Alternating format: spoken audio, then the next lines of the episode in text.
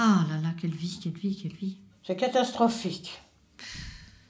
En ce moment, il n'y a pas de travail. Tous ces jeunes qui ne trouvent pas, moi, ça me bouleverse.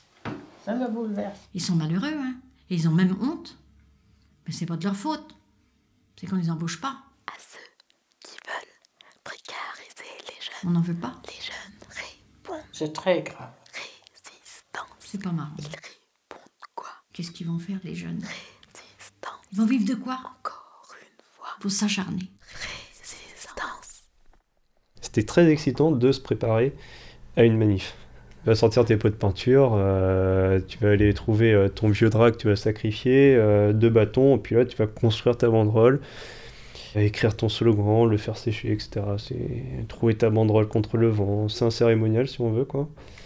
Tu vas aussi préparer ton sac en disant que tu vas affronter les CRS, affronter euh, le mal. Euh, Donc euh, tu prends ton bout de citron, tu prends tes petits masques à gaz, mes ballons remplis de peinture aussi. euh, tu te prépares quoi. Au CPE. Manifester contre le CPE, oui, ça, ça a été le point d'orgue. C'était les plus grandes manifestations, c'était très lyrique, c'était c'était fabuleux. Il y avait cet élan autour, euh, autour de cette réforme. Eh bien, en 2007, En 2005 ou 2006, Non, c'était c'était quoi? C'était printemps 2006.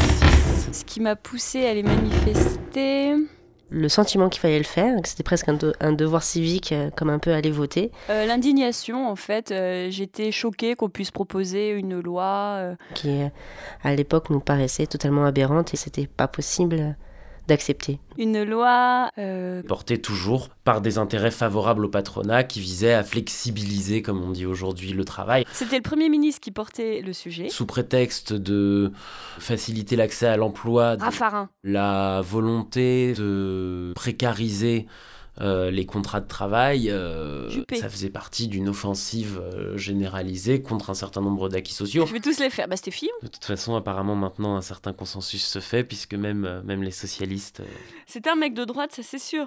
le CPE et le CNE, c'était justement sur une période de deux ans, on le contrat pouvait être rompu sans avoir à donner de motif. Si tu savais Ah oui, Villepin, c'est vrai. ta réforme, Villepin, si tu savais Ta réforme où on se la met. Ah la vache. Ouais, bah non, je m'en souvenais même plus. On a, euh, voilà, on est passé à autre chose, Lydie. bah parce que c'est surtout toi que ça a marqué a priori. Moi, je crois que là, il faut que tu t'interroges.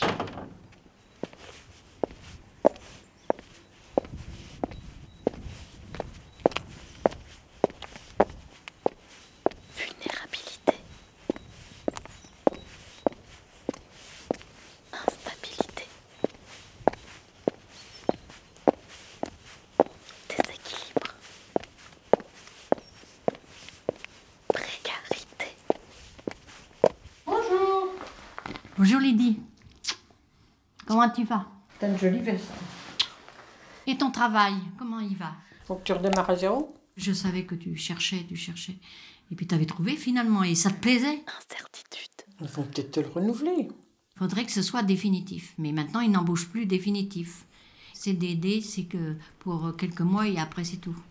Ils te larguent comme ça et puis débrouille-toi, toute seule. Oh là là, tout ça, c'est pas beau, je trouve. C'est pas drôle pour toi. Je te plains.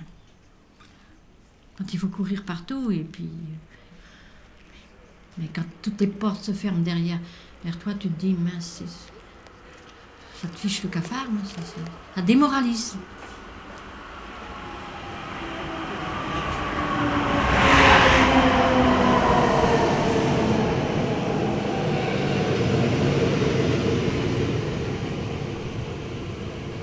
C comme chômage, P comme précaire, E comme exploité, retrait, retrait, retrait du CPE. Lydie Mouchamali-Roy, CV août 2013. C'est celui-ci? Ce qui est bien, c'est finalement de donner un titre à ton CV, qui peut changer en fonction des offres auxquelles tu vas postuler. Donc, euh, par exemple, l'entretien que tu vas passer mercredi, ça pourrait être bien que tu écrives journaliste euh, radio multimédia. Coucou, ça va? Ensuite, qu'est-ce que tu mets en avant? Lydie Mouchamalirois, 25 ans. Lucie, 25 ans. Claudia, 24 ans. Jérémy, 24 ans. Je, je comprends pas très bien cette formule en fait de ce bac plus 5. Bac plus 5. Bac plus 6. Bac plus 5. Tu vois, enfin, une fois que tu l'as dit, euh, il reste plus grand chose quoi. C'est c'était vraiment un filet de sécurité. En fait, on se rend- je me rends compte que pas du tout. Enfin, le, le prestige, il reste un peu que sur le papier. Euh, oui, j'ai fait une prépa. Oui, oui, j'ai fait une grande école après, oui. Hippocagne, Cagne, option anglais. Classe préparatoire aux grandes écoles. La Bruyère, Versailles, 2005-2007. La vie, elle est trop éloignée de, des études. Enfin, il y a un, un énorme fossé et c'est, il faut aussi le temps, euh, du coup, toi, de te prendre le choc, euh, enfin, de l'encaisser et de, de transformer l'essai. Parce que vraiment, moi, quand j'ai fini mes études, j'ai eu un, je, je dirais, une bonne année de de remise en question où je comprenais pas en fait on m'avait pas préparé Intégration de l'école normale supérieure de Paris. l'Institut supérieur d'interprétation et de traduction La Sorbonne, Paris 1. Je voyais pas en fait pourquoi j'avais continué. euh, ça m'avait rien apporté de plus que juste du blabla dans ma tête et, et ça m'avait encore juste éloigné de la, de la réalité quoi. Enfin, je...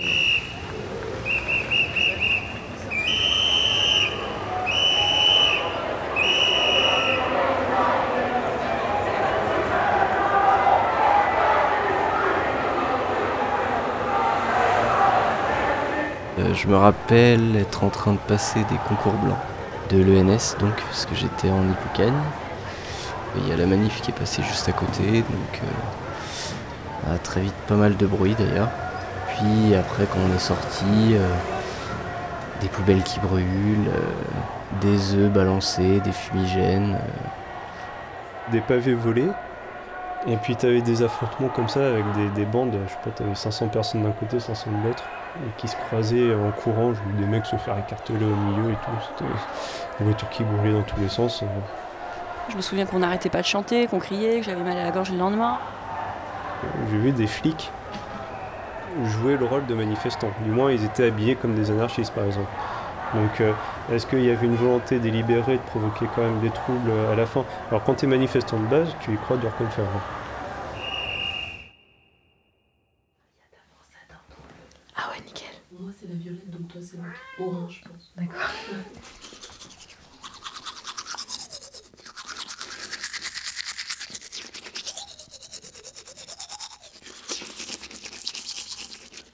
J'ai cherché du travail pendant six mois, on va dire une démarche assez classique, CV, lettre de motivation, etc. Bonjour, disposant d'une expérience significative dans la critique culturelle, je désire aujourd'hui accroître mes compétences. C'est à ce titre que je vous soumets ma candidature spontanée pour un poste au sein de votre revue. Autonome, sérieuse et organisée, à l'aise avec l'exercice de la critique et de l'interview, je pense avoir les compétences pour un poste dans votre revue. Donc on me rappelait pas et je me suis dit il faut que je sorte du lot. Il a créé un petit CV interactif, version jeu vidéo. J'ai eu euh, 10 entretiens en deux semaines, Ça a fait quand même un, un petit buzz. mais on me proposait que des stages. Donc je suis désolée de vous informer que dès lors, nous ne pouvons rien proposer d'autre que des stages non rémunérés. La crise que traverse la presse actuelle euh, laisse peu d'espoir de changer cette situation avant quelque temps. Personne ne vous répond, personne ne veut vous recevoir, personne. ne- Vous écrivez, on vous répond pas. Je n'arrive pas à comprendre. faut y aller, hein. avoir le moral et de dire. Je euh, n'arrive pas à comprendre. et s'acharner à chercher. Des pareils que toi, comme ça, vous avez quand même des bagages supérieurs. Il y a une place qui va te sourire, mais faut, faut, il va falloir peut-être que tu galères un petit peu. Alors tu cherches uniquement dans le journalisme? Mais il n'y a pas de raison que tu ne trouves pas. Un jour, la providence. Il n'y a pas de raison. C'est comme chômage. Je sais pas, moi j'ai l'impression de- d'entendre mes parents, nos parents euh, euh, dire ah ouais non mais tu vois euh, bosse avec- bosse bien pendant ton stage parce que tu vois moi j'avais commencé en tant que stagiaire et maintenant euh, je suis à tel poste. Bah ouais mais moi j'ai commencé en tant que stagiaire et pour rester dans l'entreprise il faut que j'accepte un nouveau stage et que j'essaie de trouver un- une petite magouille avec mon école pour qu'elle prolonge mon statut. Enfin Comme précaire. Enfin, ce que tu fais, ça correspond au poste que tu pourrais avoir si on acceptait de te faire travailler autrement qu'en tant que stagiaire. Et une fois que t'es plus stagiaire, t'as plus les compétences pour, euh, pour ce poste-là, alors que t'étais, c'était un emploi caché. Enfin, c'est, je, je sais pas jusqu'où on va et quand est-ce qu'on sera euh, plus trop jeune, mais pas trop vieille? E comme. Le stagiaire que t'exploites, euh, c'est un être humain qui est en train d'être construit et de- le, le- le moule de sa personnalité d'adulte est en train de. Enfin, tu vois, dépendra de ça aussi, quoi. Euh, quand on commence à accepter d'être à être exploité euh, aussi jeune, enfin, qu'est-ce qu'on va, qu'est-ce qu'on va accepter euh, plus tard quand on aura. Parce que là, on n'a que nous à nourrir.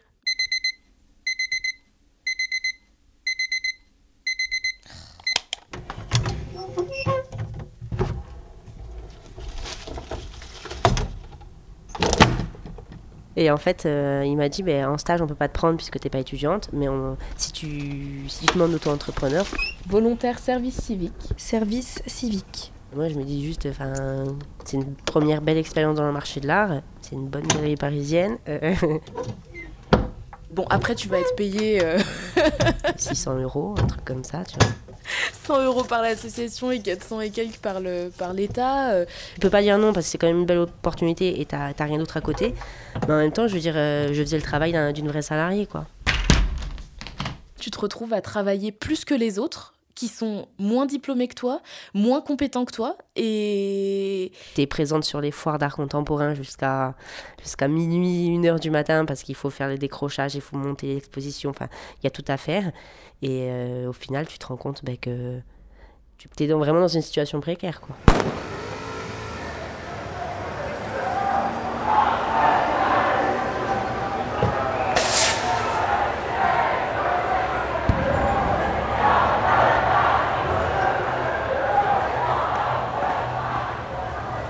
Voilà, je veux dire, c'est le principe, c'est qu'ils allaient créer autre chose euh, avec les mêmes, critères et que si c'est pas nous, enfin, je veux dire, euh, deux, trois ans après, il, enfin, allait falloir encore redescendre dans la rue.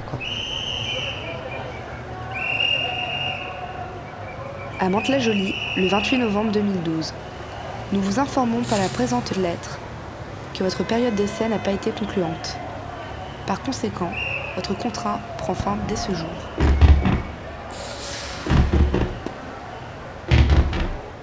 C'est que ces faux contrats là, ces faux trucs, c'est oui euh, en 26 heures et on sait très bien que le boulot tu peux pas le faire en 26 heures mais euh, on te le met quand même et puis si tu fais mal ton boulot bah de toute façon tu vas sauter. Tout est à nous. Rien n'est à eux. Ils veulent tous nous précariser. Retraite du CPE, retraite du CNE, ou alors ça va péter.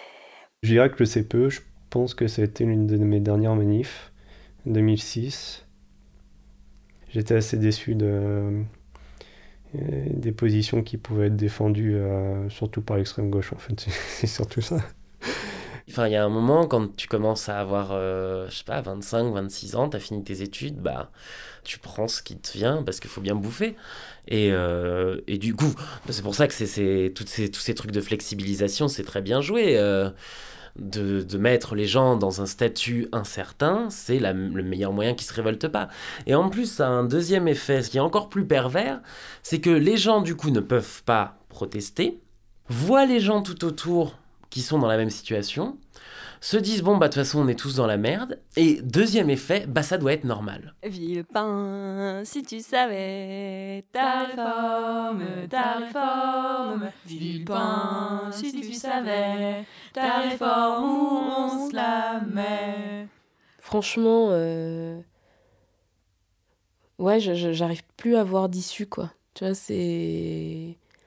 Surtout pour, j'ai l'impression, hein, pour des, des, des personnes qui ont fait des études, justement, euh, euh, où on a beaucoup rédigé euh, et discuté et philosophé sur un idéal humain, social, tout ça. De, de, d'arriver dans une réalité qui est celle qu'on connaît.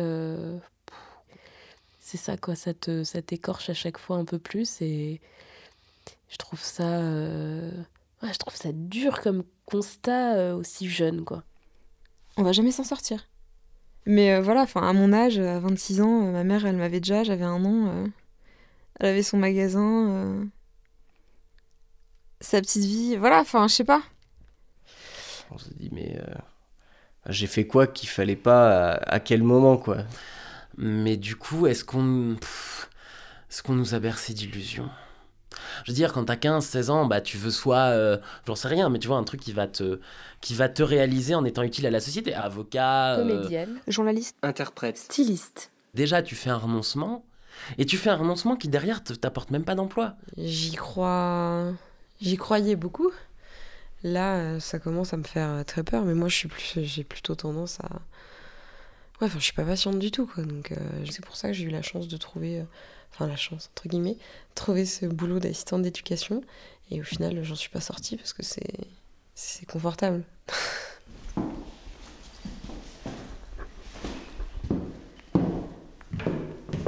Tous ensemble, tous ensemble, rêve général.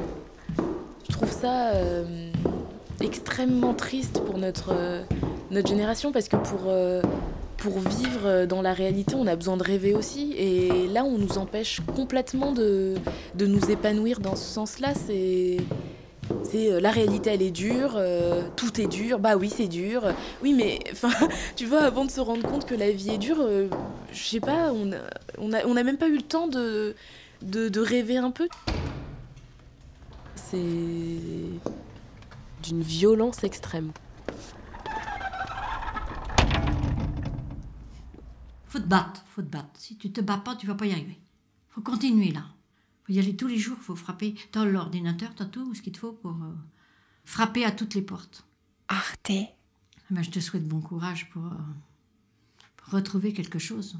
Radio. Que tu réussisses vite. hein. Et puis je te souhaite bonne chance surtout. Point. Mais je te, je te redemanderai, ma chérie, si ça va. Comme? Un brin d'espoir. faut garder un brin d'espoir.